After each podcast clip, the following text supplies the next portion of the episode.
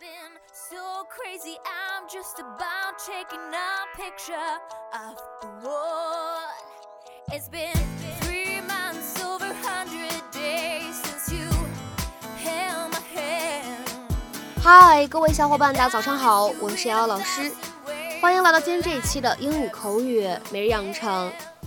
在今天这一期节目当中呢，我们将会来学习一段来自于《摩登家庭》第三季第五集当中的英文台词。那么首先的话呢，先请各位同学一起来听一下。 I wanted to chase after him. Mitchell. kept a level head and called the police. I wanted to chase after him. Mitchell kept a level head and called the police. 我想去追那个肇事逃逸的人，但是 Mitchell 很冷静地报了警。I wanted to chase after him. Mitchell kept a level head and called the police.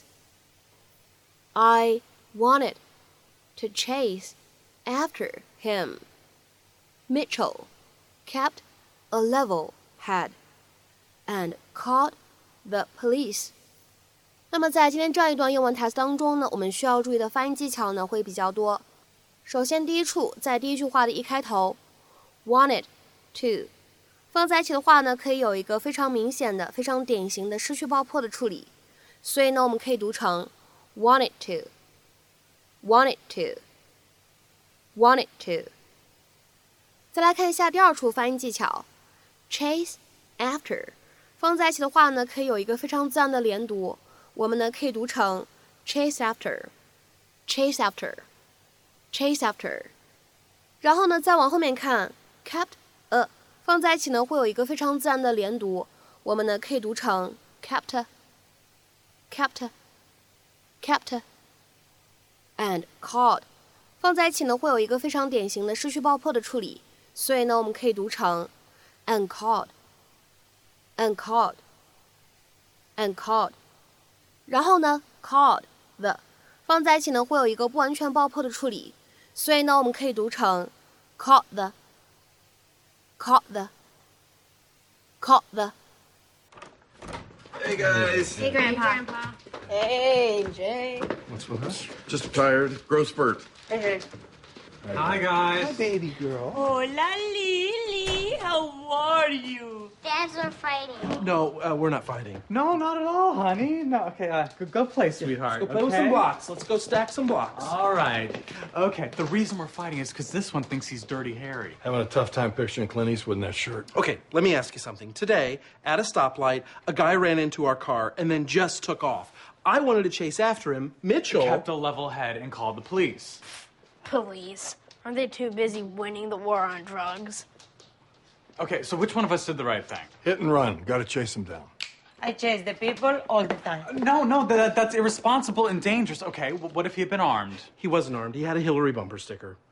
This isn't an isolated incident. This morning, he flipped out at somebody at the Muppet movie. You saw the Muppet movie without me? Oh, oh no. No, honey, just the first two numbers. No, Lily. 在今天节目当中呢，我们来学习一个非常有趣的短语，叫做 keep a level head。keep a level head。第一眼看到这个动词短语呢，大家可能会感觉到非常奇怪，什么叫做 a level head？那么下面的话呢，我们来看一下这样的一个动词短语 keep a level head，它呢所对应的英文解释：to keep calm and think clearly in a difficult, stressful or troubling situation。在有困难、压力或者麻烦的情况下，保持冷静的态度和清晰的思考。那么，为什么这样一个短语会有这样的意思呢？因为呢，level 这个单词的话呢，当做形容词去使用，可以表示 steady 稳定的，或者呢 sensible 明智的这样的意思。那么下面的话呢，我们来看几个例子。第一个，I know you are anxious about this midterm exam, but just remember what we've gone over and try to keep a level head. 我知道你很担心这一次期中考试，或者说呢，我知道你很为这一次期中考试而感到发愁，但是只要记住我们已经复习过的内容，尽量保持头脑冷静就可以了。I know you're anxious about this midterm exam, but just remember what we've gone over and try to keep a level head. 下面呢，我们再来看一下第二个例子。You have to keep a level head during business negotiations, or else you may end up getting the short end of the stick. 在商务谈判当中，你必须保持头脑冷静，否则你会吃亏的。You have to keep a level head during business negotiations, or else you may end up getting the short end of the stick. 下面呢，我们再来看一下这样一个例子。